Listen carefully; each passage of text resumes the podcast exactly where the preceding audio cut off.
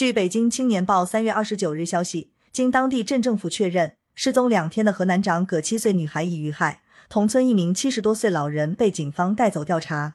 二十九日晚，孟牌村一村民告诉极目新闻，女孩遗体于孟牌村外被找到，距离村庄的距离仅五百米左右。有村民表示，村里的一个老头被带走了，那个地方就是老头指认的。记者注意到，二十九日下午。公安部儿童失踪信息紧急发布平台发布消息称，长葛坡湖镇孟牌村丁某新女，七岁，于三月二十七日八时在本村玩耍时失踪。长葛市公安局立即启动儿童失踪快速查找机制和命案工作机制，开展工作。